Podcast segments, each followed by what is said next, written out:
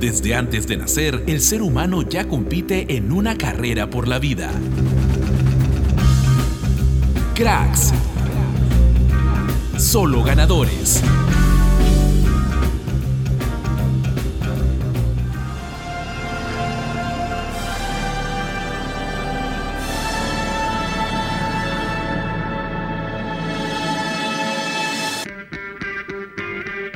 ¿Qué tal cracks? Los saluda Juan Tecocha en la conducción de un nuevo programa. Hoy venimos recargadísimos de noticias y en esta oportunidad me acompaña Fabricio Secairo. ¿Cuánto tiempo? Hola Juan y hola a todos nuestros hinchas de cracks. Un gustazo volver a compartir la condición con mi estimado Tecocha.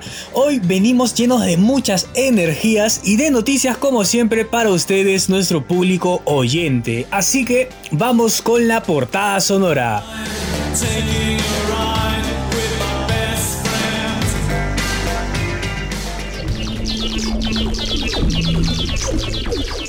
Esta es la portada sonora en Cracks.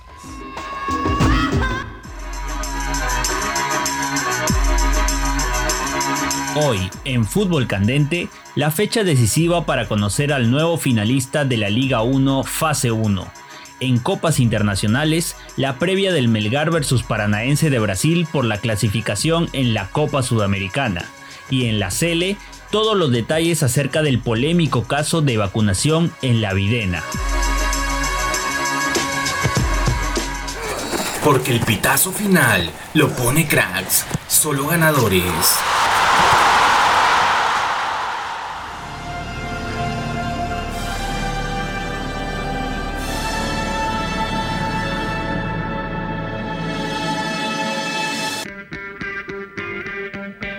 Estamos de vuelta en Cracks Solo Ganadores con nuestra sección Fútbol Candente. Ahora tenemos la definición del segundo finalista de la Liga 1 Fase 1. Y es que si bien en el grupo B ya están definidas las cosas, Cristal pasó a la final, en el grupo A todavía sigue todo muy reñido. San Martín salió de las tinieblas y se puso en primer lugar con 16 puntazos, pero tenemos un triple empate en el segundo, tercero y cuarto puesto. 14 puntos mantienen Ayacucho, Cienciano y Universitario. Esta es una final de fotografía, ¿verdad?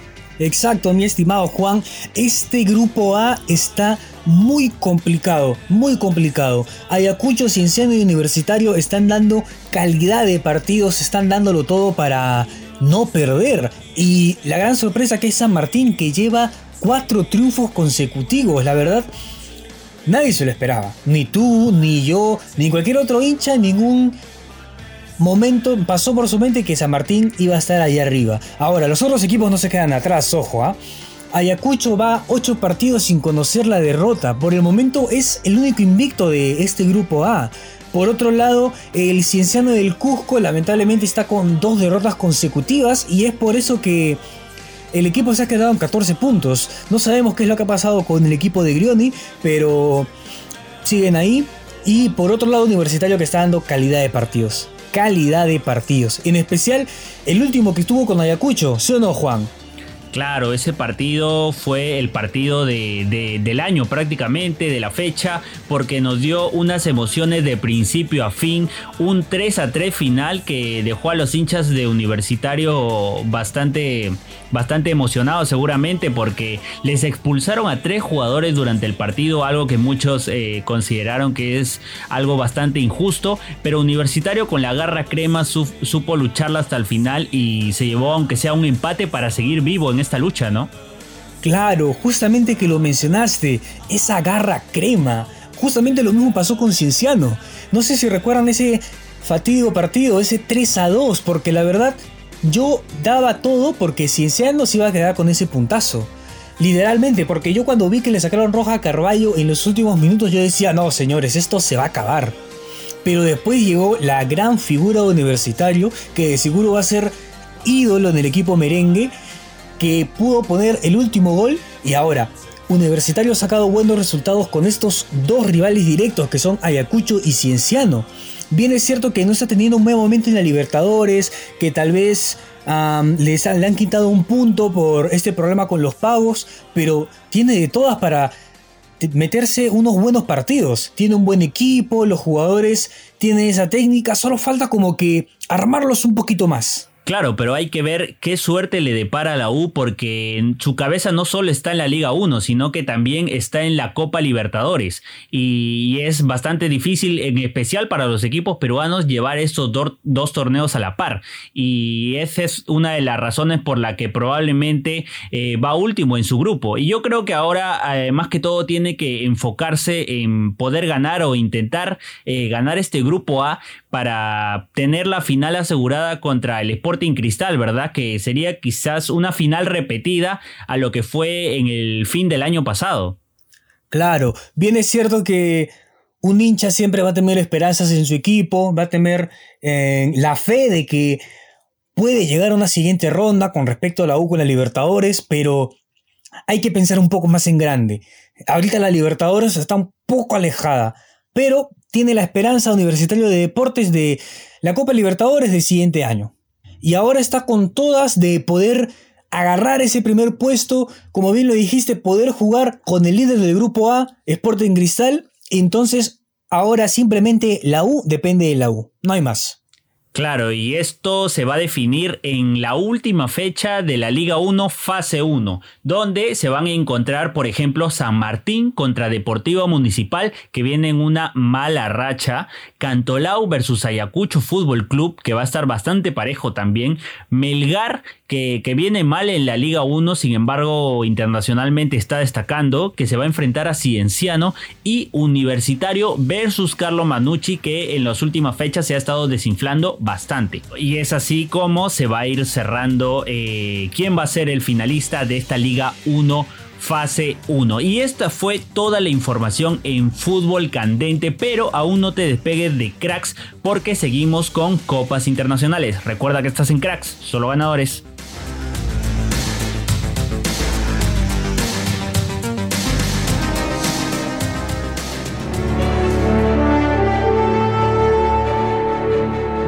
El Dato Cracks.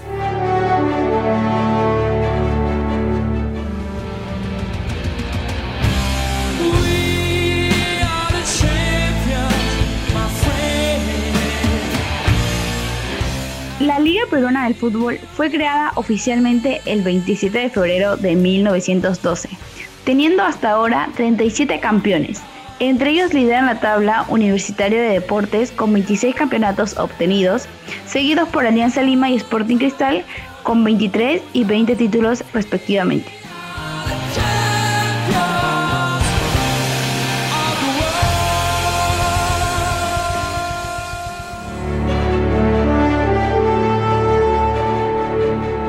El Dato Cracks.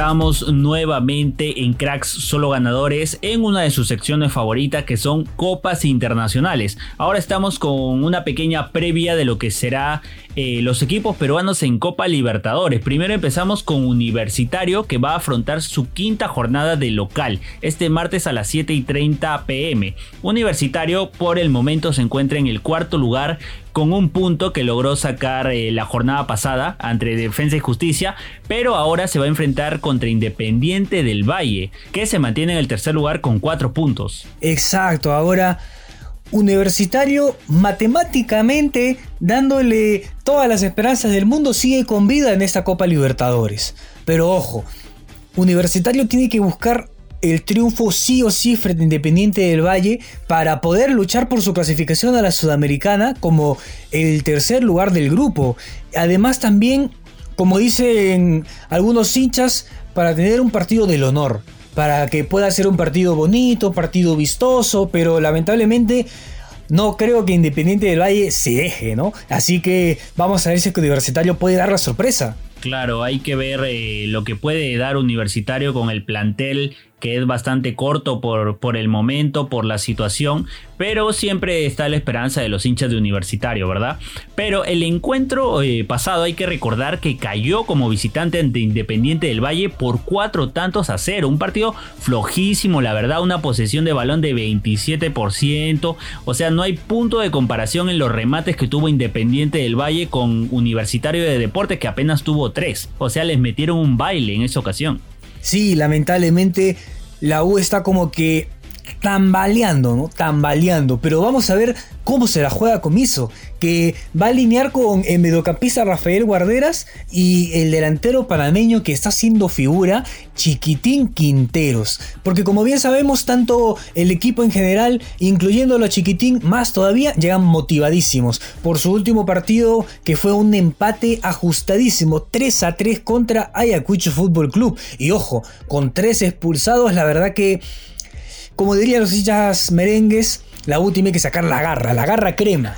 Claro, hay que ver eh, cómo va, cómo va la suerte de la U en este, en este torneo internacional que a veces parece demasiado esquivo para los equipos peruanos. Por otro lado, tenemos que Sporting Cristal también se va a enfrentar de local eh, este miércoles a las 5 pm.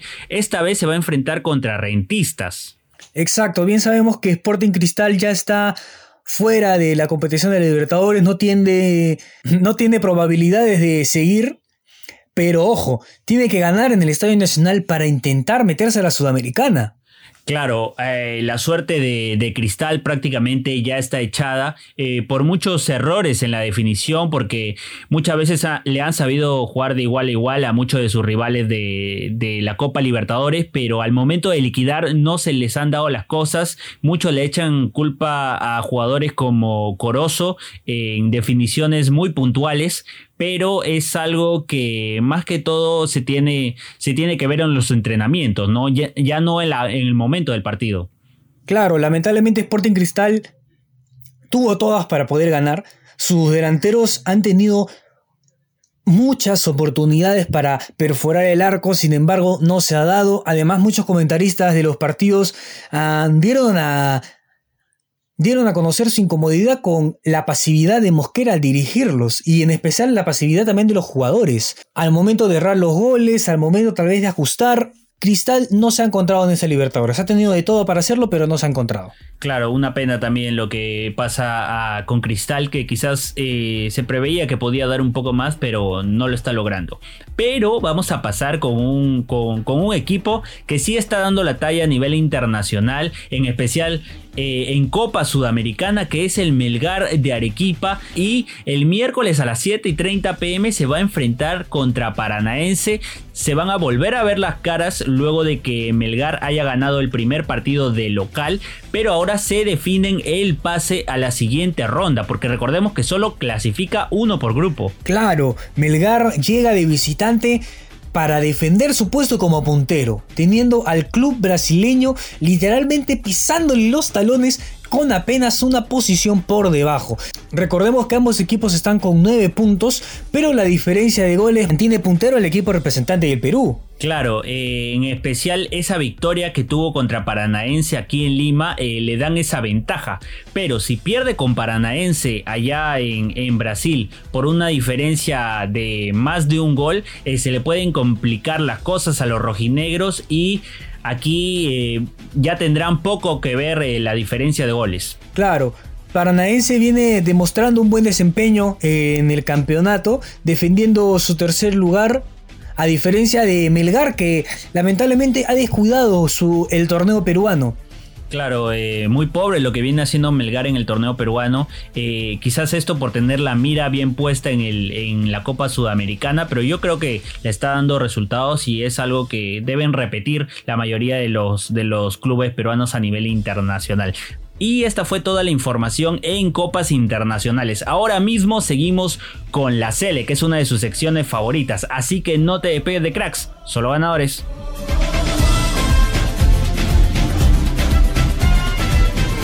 Porque el pitazo final lo pone cracks, solo ganadores.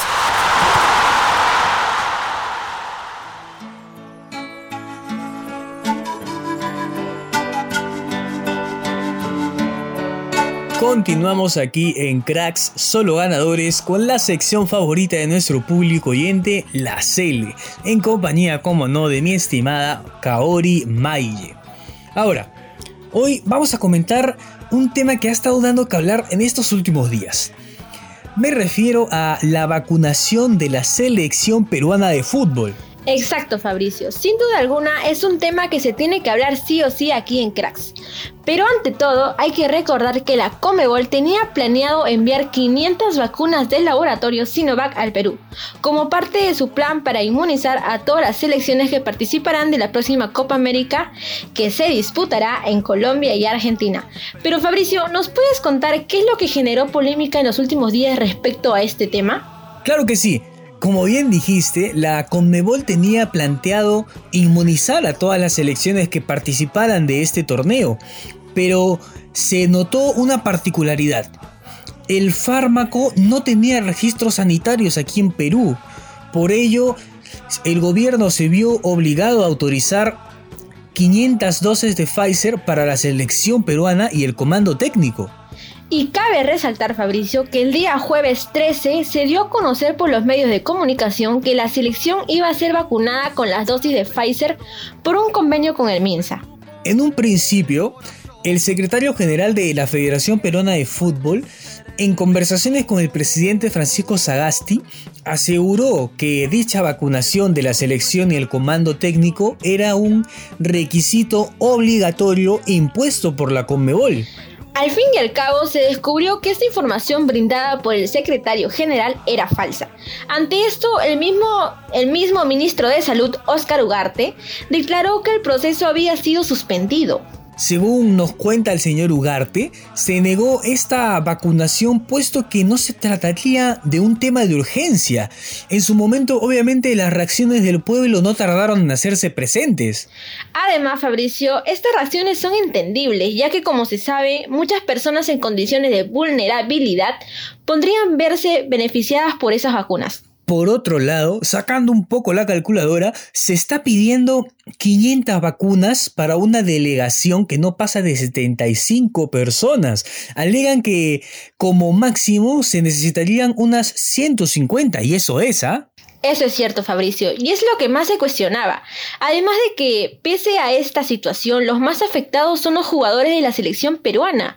Así lo dio a conocer Cristian Ramos en sus declaraciones con RPP, puesto que junio se vio con mucha potencia con las eliminatorias y la Copa América. Los jugadores de la selección van a estar con mucho riesgo si es que llegan sin vacunarse a estos torneos, además de poner en peligro a otras selecciones, a otras delegaciones, a los recogebolas, o sea, es completamente un caos. Sin duda es un panorama algo triste, ya que es cierto que son muchas vacunas, ¿no? Sin embargo, una opción es que la misma Comebol reponga dichas vacunas, ya que la situación actual del país es algo complicada. Exacto, sería una buena solución, pero ya veremos cómo procede esta situación, si es que se vacunan o no, ya el destino lo dirá. Pero bueno, hasta aquí llegó toda la información en su sección favorita, la CL. No olviden que la próxima semana volvemos con mucho más noticias para ustedes. Recuerda que estuvieses escuchando Cracks, solo ganadores, por radio UPN. Conecta contigo. Chao, chao.